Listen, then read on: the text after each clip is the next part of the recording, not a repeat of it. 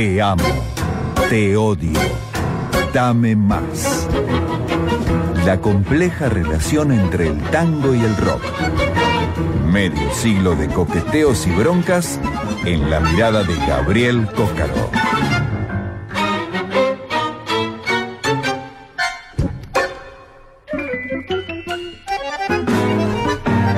43 minutos han pasado de la medianoche. Se nos está por ir el programa, pero falta, falta el moño esperado, falta el regreso de Gaby Cócaro con su Te amo, te odio, dame más el rock y el tango, el tango y el rock, de la mano y a las piñas. Aquí está en la mirada de Cócaro. ¿Cómo andas, Gaby? ¿Bien? ¿Qué tal, Igna? ¿Qué tal, Manu? ¿Cómo andan? Muy bien. Columna número 55. Uh, número fuerte. Sí, columna número 55, eh, nuevamente aquí en Ayer y la Mañana para hablar, como bien dijo Barchowski, de la relación entre el tango y el rock. Y vamos a hablar hoy de un personaje que algunas veces ha, ha visitado esta columna inició su carrera discográfica a mediados de la década del 80 y continúa hasta el día de hoy sacando discos, ofreciendo conciertos. Estamos hablando de Rodolfo Páez, Rosarino, Fito Páez, que como bien dice una de sus canciones más conocidas, nació en el 63, en marzo de 1963 en la ciudad de Rosario.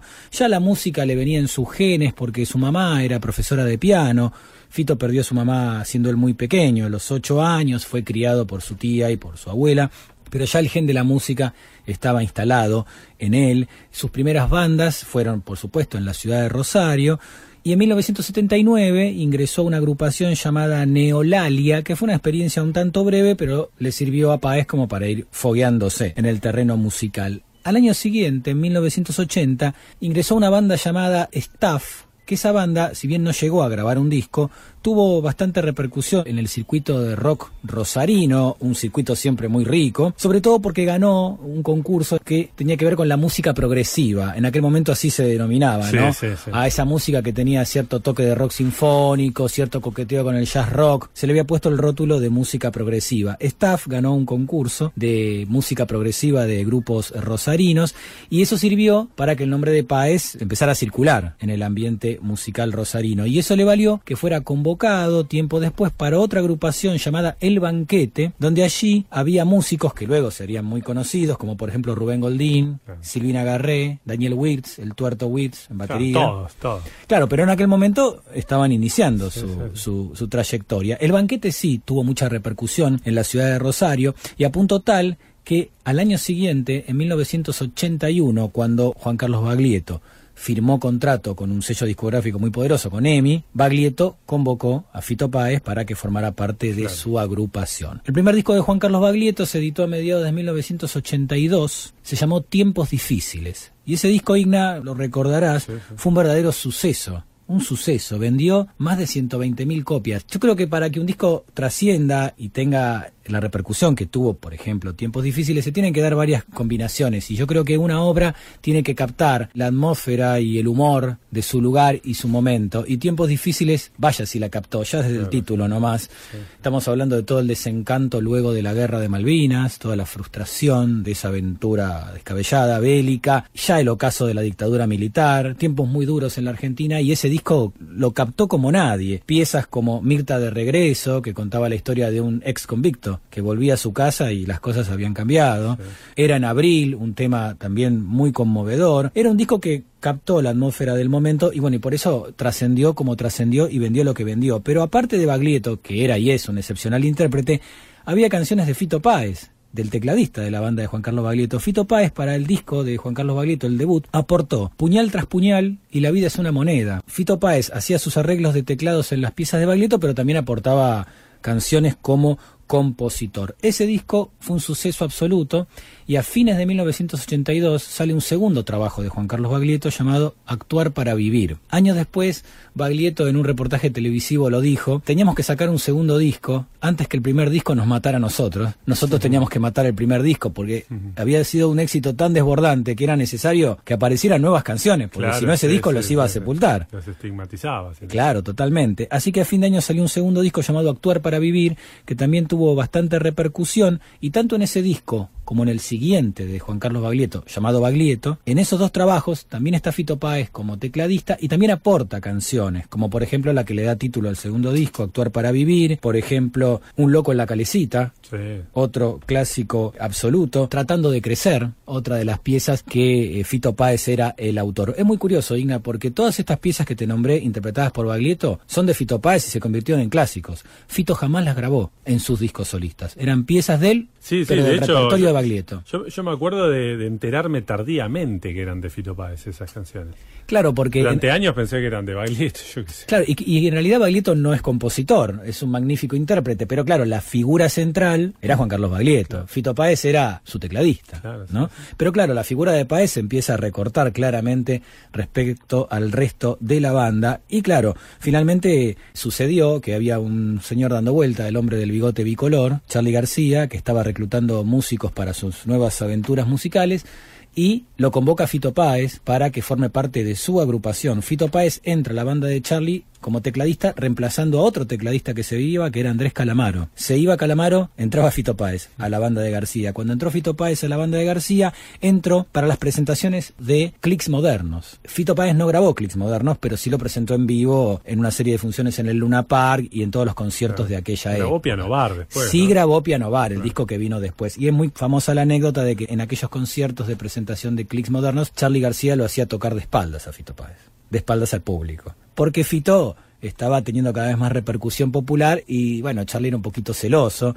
Esto que estoy diciendo no es una novedad y, si usted investiga Barchowski en YouTube, hay imágenes Pobre Fito de espaldas. De Fito tocando de espaldas al, escenario de Luna porque Charlie no le gustaba que a, otros lo aplaudieran tanto tampoco, ¿no? Está todo bien, pero no me lo aplauda mucho al alumno, ¿no? bueno, la cuestión es que claro, Fito Páez estaba en una carrera en absoluto ascenso y finalmente sucedió lo que tarde o temprano iba a suceder. Emprendió su propia carrera solista. En 1984 lanza su primer disco llamado Del 63, que también se convirtió en un gran suceso, no solamente por el tema que le daba título al disco, sino que también en ese disco estaba Tres Agujas o La Rumba del Piano. Fue un disco muy exitoso y se presentó con tres funciones en el Teatro Astros. Sobre fin de año, Fito Páez deja la banda de Charlie García, ya no quiere tocar más de espaldas al público que quiere tocar de frente. Y al año siguiente, y aquí nos detenemos, sale el segundo álbum de Fito Páez llamado Giros. Ese álbum, Igna, profundizaba la línea musical de su antecesor y la profundizaba y abría la paleta sonora a piezas que coqueteaban un poco con el tango y un poco con el folclore, porque Fito Páez, aparte de escuchar a los Beatles, aparte de escuchar a Spinetta, aparte de escuchar a Chely García, en su niñez y adolescencia escuchaba tango, escuchaba folclore, es la música con la que también se crió, y en ese disco en giros había ciertos guiños al tango, la pieza que titula Al trabajo, y también había ciertos guiños al folclore. Ese disco también fue muy exitoso, aparte del tema que le da título al trabajo, estaba por ejemplo 11 y 6, esa canción hermosa que habla de un amor entre dos chicos de la calle, ¿no? ¿Quién puede decir que eso perdió vigencia? Estaba también Cable a Tierra, otra de las grandes composiciones de Páez, y había una pieza que con el tiempo se transformó en un himno, se transformó en un himno y luego de que lo grabó Mercedes Sosa, más todavía. Estamos hablando de Yo vengo a ofrecer mi corazón. ¿Te parece, Igna, que escuchemos un poquito de la versión original de Giros? Dale, dale.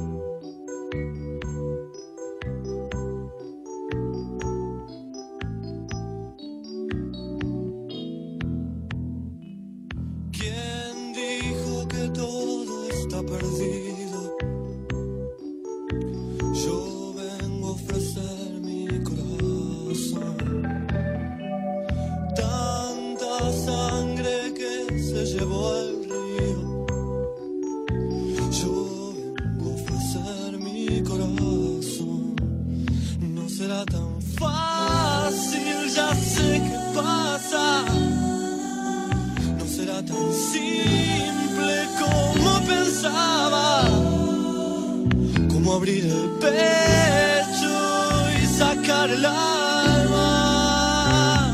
Una cuchillada. Había ahí ciertas inflexiones folclóricas en este himno, ¿eh? Sí, total. Bueno, la marcación rítmica. Totalmente. Yo vengo a ofrecer mi corazón, la versión original, la que apareció en Giros allá en el año 1985. Te propongo, Manu, y te propongo, Igna, escuchar otra versión de Yo vengo a ofrecer mi corazón, ligeramente diferente. ¿Te parece? Dale, me encanta.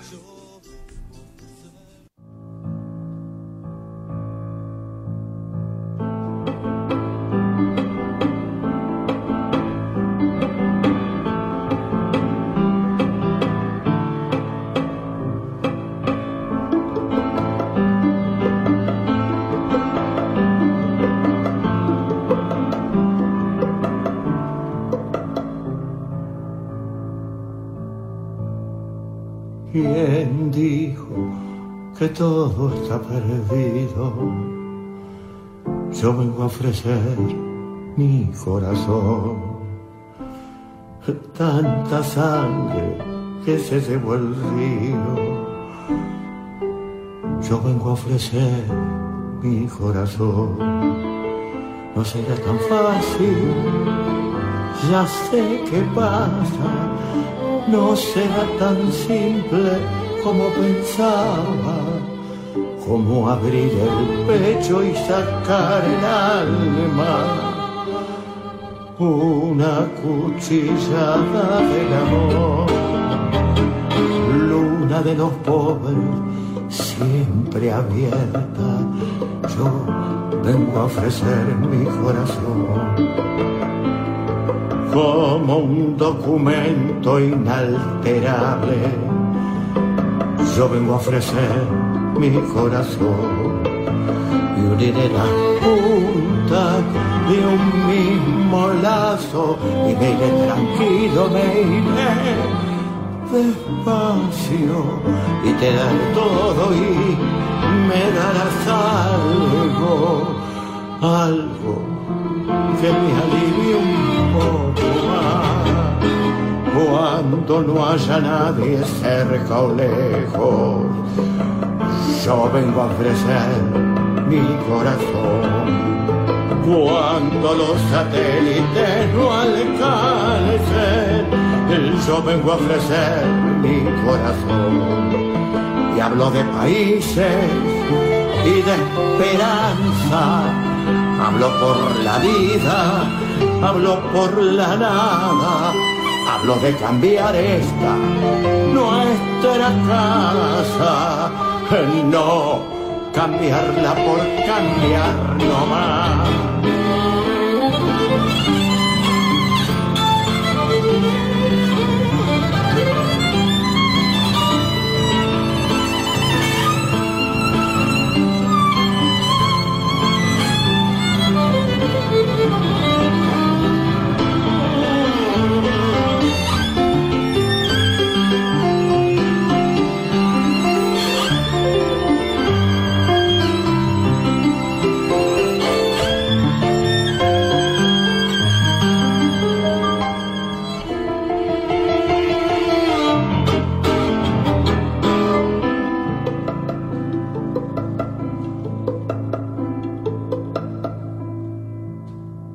¿Quién dijo que todo está perdido? Venimos a ofrecer el corazón.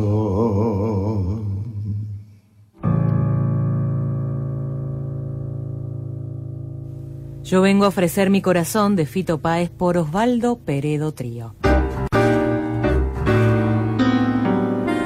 Muy buena versión, tremenda, Hermosa. eh, tremenda. Conmovedora, ¿eh? Excelente. Sí, Conmovedora. Sí, sí, sí, no la conocía. Che, me decís, esto no está en un disco editado. Vos sabés, lo descubrí la semana pasada, para serte honesto. La semana Sí. pasada descubrí este disco que se llama Ocho Canciones de Amor. Sí. Ocho canciones de amor fue grabado entre septiembre y octubre del 2016. Osvaldo Peredo Trío, como bien dijo Manu, ese trío está completado por Hugo Hoffman en piano y Lucas Furno en violín. Estamos Muy hablando bien, de ocho piezas donde tenemos de todo, Igna, ¿eh? porque hay relecturas de algunos clásicos del género como Sin Lágrimas, como Pan, por ejemplo. También hay una pieza de Horacio Guaraní, Canción del Adiós, un clásico de Vinicius de Moraes y Antonio Carlos Jobim, Euseki Bote Amar. Pero la pieza que abre el disco es Yo vengo a ofrecer mi corazón, que si prestaron atención en la letra hay un pequeño cambio en la letra, un pequeñísimo cambio en la letra que tiene que ver con una toma de posición del trío a propósito de los tiempos que, que corren. Sí, muy buena. Y muy además eh, se la apropió muy bien eh, Peredo, ¿eh?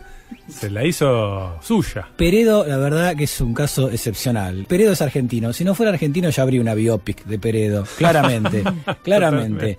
Porque cuando era joven no tuvo mucha repercusión. Se fue a jugar al fútbol a Colombia. eh, No Sí. pasó nada. Se convirtió en cantor. Grabó unos discos en Colombia, en Venezuela. Regresó a la Argentina. Trabajó de los más diversos oficios para sobrevivir. Y ahora, con más de 80 años, está viviendo un renacer, Igna. Un Sí, renacer. sí, Gra- totalmente. grabó discos con la típica Almagro grabó de invitado en un montón de agrupaciones con Amores Tango, Sí, ha sí. hecho de todo, ha hecho de todo y bueno, aquí tenemos otra perla más, pero es muy conmovedor escuchar a, a un cantor de la Guardia Vieja encarando esta Sí. pieza clásica del rock Una argentino. perlita, Gaby, ¿eh? una perlita Muy lindo. buenísima, buenísima la columna, como siempre. Muchísimas gracias, ¿eh? muchísimas gracias por la historia, por los detalles, por compartir todo tu conocimiento y, y llevarnos, bueno, de la manito a escuchar la versión como hay que escucharla. ¿eh? Exactamente.